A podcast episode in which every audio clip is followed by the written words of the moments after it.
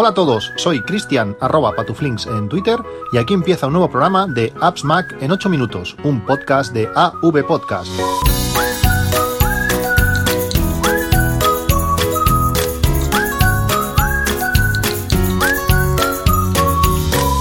Hola a todos, 17 de diciembre de 2019, capítulo 800. Parece mentira, pero son 800 capítulos desde principios de 2013 que empezó esta, esta versión diaria, entre comillas, del podcast de, de hasta, hasta hoy. Son bastantes años en, en, vuestra compañía, recibiendo cada vez más, más feedback y de algo que estoy muy, muy contento.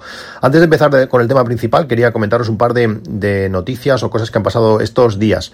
Eh, os hablé, eh, bueno, se ha hablado mil veces de las lentes Momen, esas lentes que permiten pues obtener eh, diferentes eh, distancias focales en nuestros teléfonos móviles, específicamente en, el iPhone, aunque hay, hay fundas para, para, cualquier otro dispositivo, pues pedí la funda para el iPhone 11 Pro Max eh, cuando salió el, el, teléfono y me llegó eh, la semana pasada, a finales de la semana pasada me, me, llegó.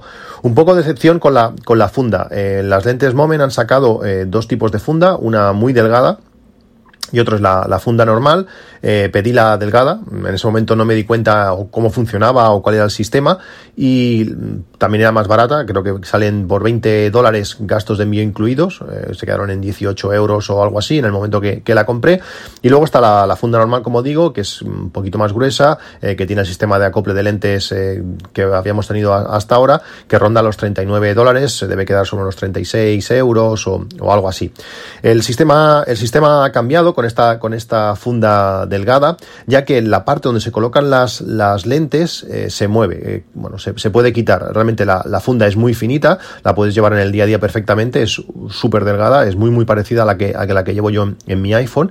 Y donde están las lentes hay un cuadrado, tú colocas allí una pieza de plástico que te viene y a partir de ese momento con esa pieza de plástico es la que permite eh, colocar las, las lentes. ¿Cuál es el problema? Que la funda es tan delgada, la, la parte que sujeta ese trozo de plástico extra es tan pequeño que cuando tú colocas la lente, la lente encaja perfecto, encaja eh, duro, para, por decirlo así, cuando tú giras la lente, esa pieza de plástico se gira ligeramente y tienes que recolocarla. No se salen, no se va a caer, eh, pero no queda tan perfecto o, no puedes colocarlo tan rápido y tan eh, de forma tan sencilla como lo hacías con la, con la funda normal. Os he hablado de, de la si es interesante o no eh, tener estas lentes con los nuevos teléfonos, con las nuevas lentes que tienen los teléfonos y definitivamente una vez eh, probadas las lentes eh, os diría que, que, sí. El ultra gran angular, esta lente estrella de los, de los nuevos iPhones, eh, realmente pierde muchísima calidad en cuanto la luz baja un poco. He estado haciendo fotografías en la habitación donde estoy ahora mismo, donde estoy grabando el, el podcast y la diferencia entre colocar la lente ojo de pez antigua y, y, el ultra gran angular, que son lentes bastante similares, a una distancia similar, la diferencia en, en nitidez es increíble, ya que con la ojo de pez estás disparando con la lente normal, con la, con la lente o, con la cámara buena del, teléfono y con la ultra gran angular, que es la nativa del teléfono, que pierde eh, pues eso, mucha apertura y la nitidez baja muchísimo.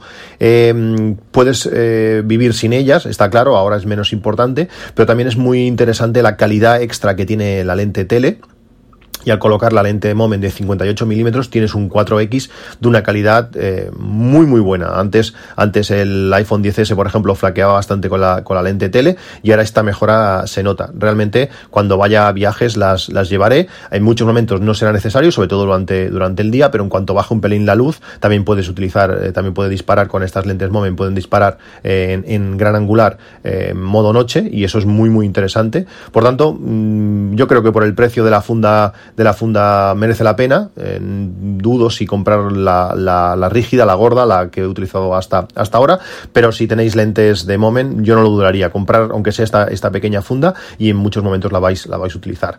Otra cosa que os quería comentar es que Pepefon, sabéis que soy usuario de Pepefon, tanto en fibra como, como en móvil, actualizó una vez más su, sus tarifas, eh, ha añadido más megas en las tarifas eh, más económicas, ha aumentado 1 o 2 gigas en, en, algunas tarifas, pero la tarifa eh, ilimitada, que es eh, eso que es eh, llamadas ilimitadas y 25 gigas, ahora han incluido los, los SMS. Realmente está genial, era una de las características que faltaban a, a Pepefon, pues ahora están, están incluidos desde principio de mes con carácter retroactivo eh, bueno, para mí es, para mí es la, la, tarifa más completa a mejor, a mejor precio. Además, te añaden líneas eh, extras por 10 euros al mes. Realmente está, está muy bien. Solo faltaría esa tarjeta multisim para poder tener eh, datos en el, en el Apple Watch que según parece pues no tardará demasiado. Esperemos y crucemos los, dedos.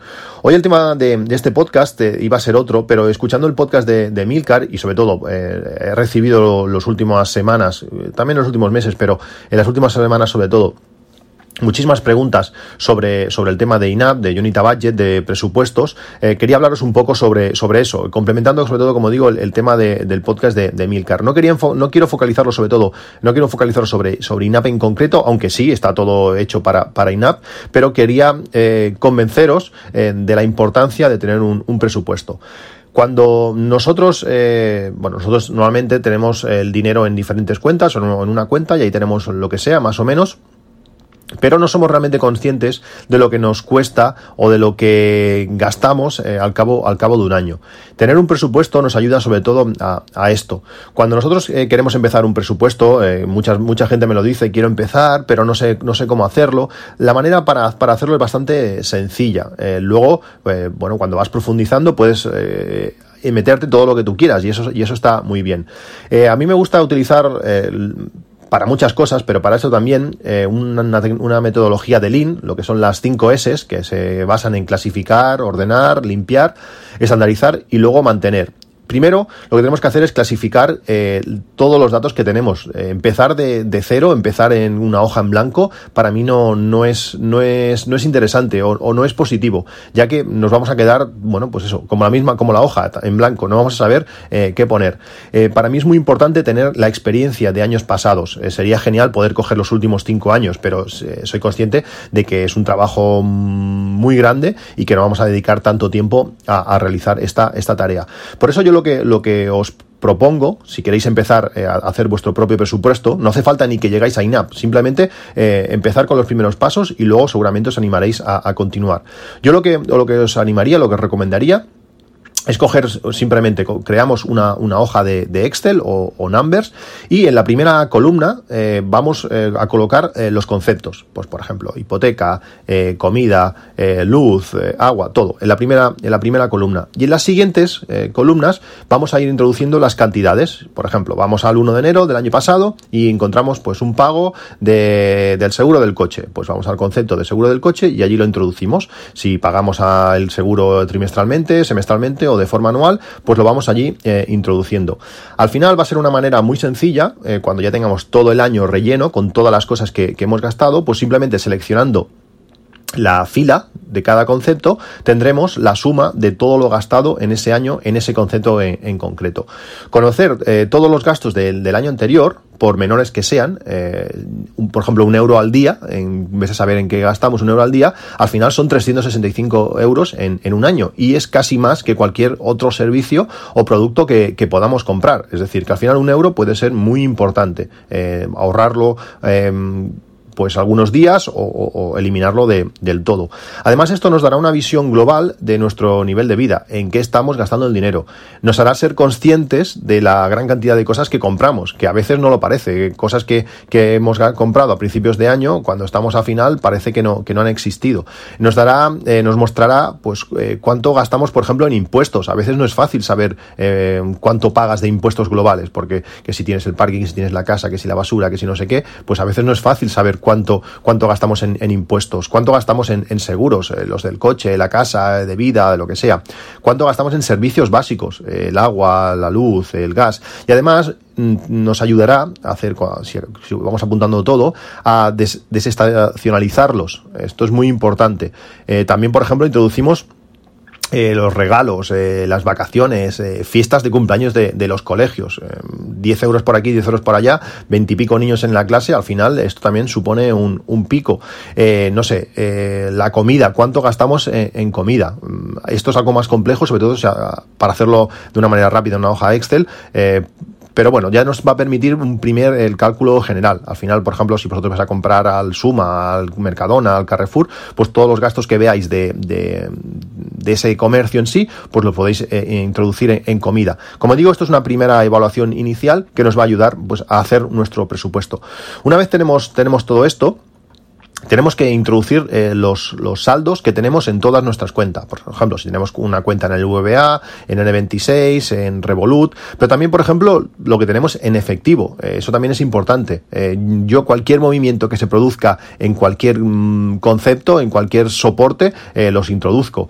por ejemplo, cuando te, cuando utilizaba la cuenta de Coin, antes de que, antes de que se fuera, se fuera al traste, pues también tenía una cuenta de Amazon donde almacenaba pues lo, el saldo que tenía en Amazon que me a, partir de generar eh, cheques regalo de, Coin. O por ejemplo en iTunes. En iTunes cuando puedes eh, comprar tarjetas de iTunes rebajadas, ese saldo que tienes en iTunes eh, también lo tengo introducido, ya que en el momento que compras la tarjeta para mí no es un gasto, sino simplemente es un trasvase de dinero de mi cuenta a la cuenta de, iTunes. O por ejemplo también, para que tengáis, para que seáis más o menos, eh, sepáis todo lo que, todo lo que introduzco, eh, en el trabajo tenemos una tarjeta inteligente que vamos recargando para poder cargar la máquina de café. Pues allí también voy introduciendo el, saldo que tengo en la, en la tarjeta. También las tarjetas, por supuesto, cada, cada compra que realicemos con tarjeta, tenemos que introducirlas. Y así esas tarjetas será un saldo negativo. En nuestro saldo final, pues eh, habrá que restar eh, el, saldo que tenemos de, tarjetas. Las aplicaciones móviles eh, son una gran ayuda para introducir todos estos gastos y cualquier persona que vaya a participar en el presupuesto es, es, muy, es muy importante. Una vez tenemos toda, toda la experiencia del año anterior, también tenemos que añadir los ahorros futuros. Es decir, si nosotros queremos eh, yo qué sé, cambiar las cortinas y las cortinas nos va a costar eh, pues 200 euros, eh, tenemos que, ser conscientes de que eso lo vamos a, gastar, sea cuando sea. Pues en esa hoja de Excel, ese, en esa recopilación de, de, gastos que, tuvimos el año pasado, también es interesante colocar los gastos futuros, cosas que no hicimos en el último año, pero que sí queremos hacer en, en el próximo.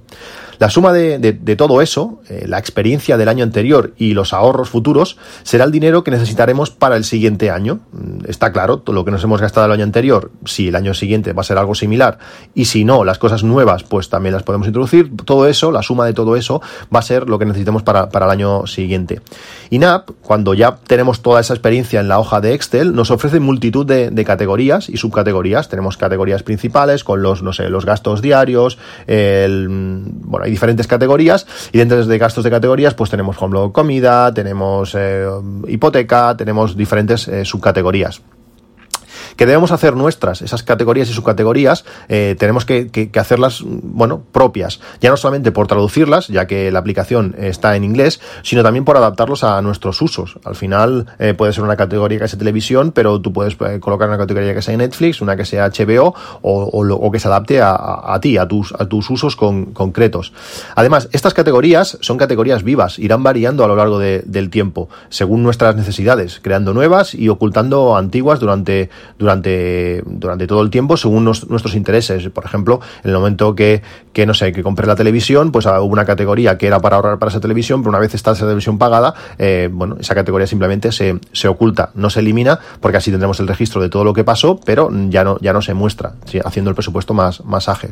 Una vez eh, has realizado todo el trabajo previo y teniendo sobre todo eso, números reales, empezar con INAP es mucho más fácil, ya que ya sabemos exactamente cuánto necesitamos al mes para cada cosa. Tú sabes lo que has gastado el año anterior, lo divides entre 12 y ya sabes lo que, vas a, lo que has gastado eh, en cada mes.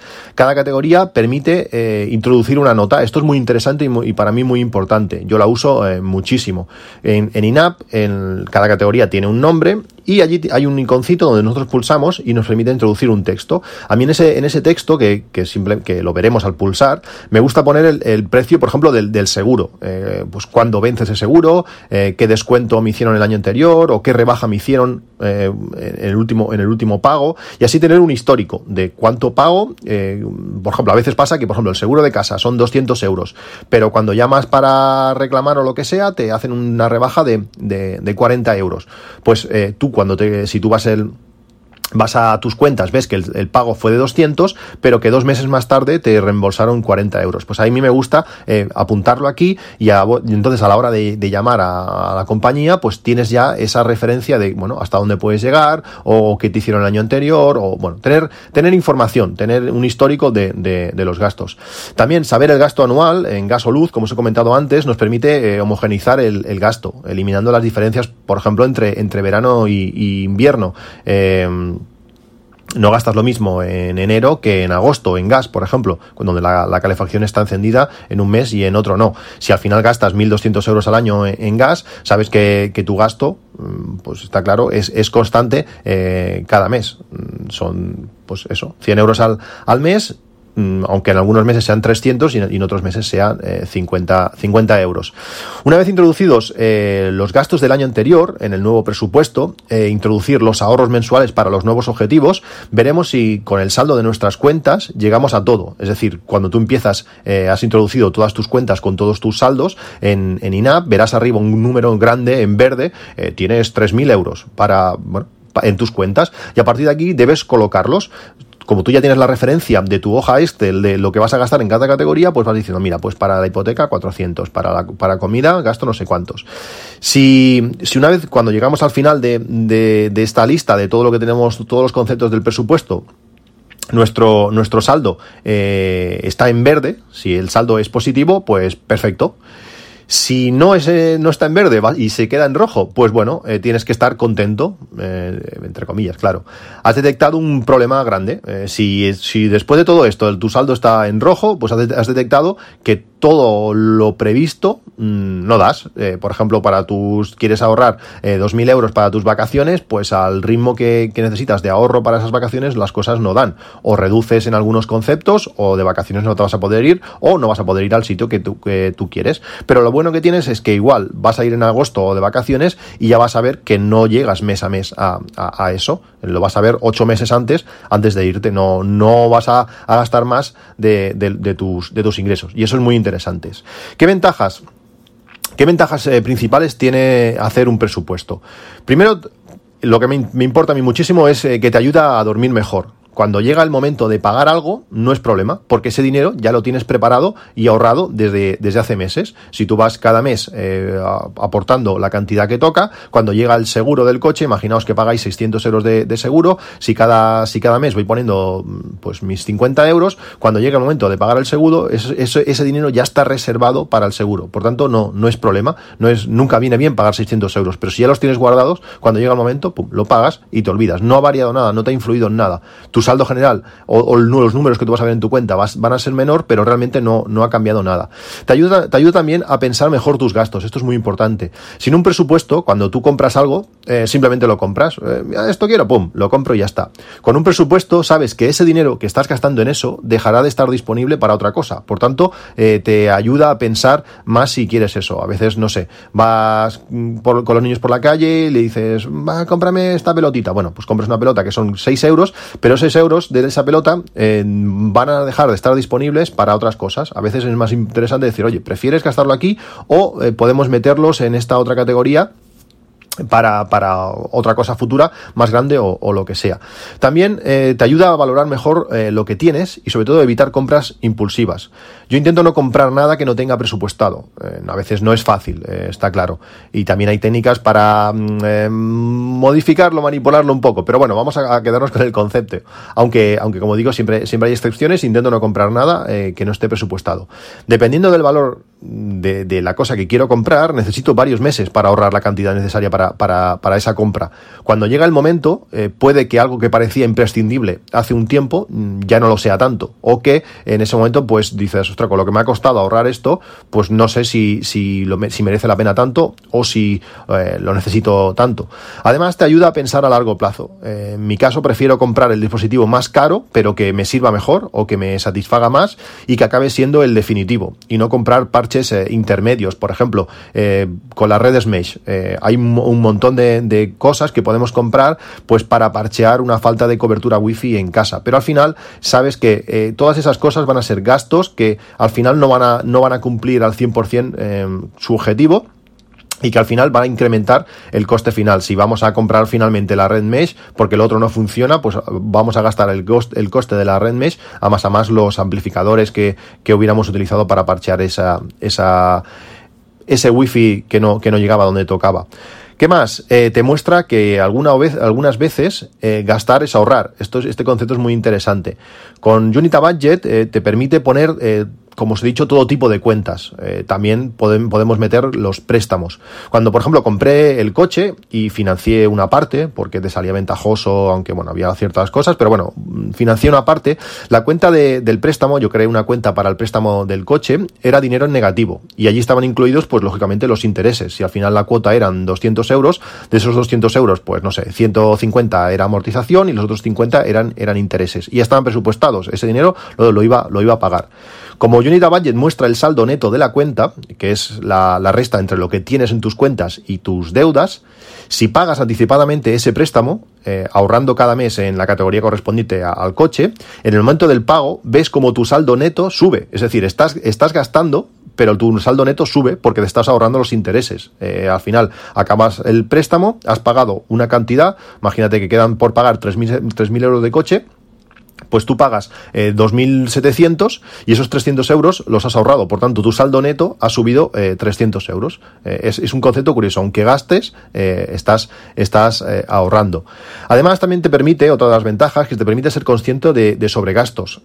si tú presupuestas que, que, gastas 60 euros al mes en fibra más, más móvil y ese mes te cobran 63, pues rápidamente ves que hay 3 euros en negativo en el, tu presupuesto y que algo ha pasado. Te permite, bueno, pues ver que si te han facturado mal, si has gastado más en lo que sea, si tienes que buscar otra compañía, eh, lo que sea. Realmente eh, nos ha pasado muchas veces en la cuenta familiar, pues que han cobrado comisiones extras del banco, que hemos llamado y no las han quitado, o que, bueno, o que ha, habido un error de facturación, que también nos pasó en, un viaje que hicimos, que cogió el teléfono roaming sin tener que hacerlo, y al final todo eso no lo, no lo, nos lo devolvieron.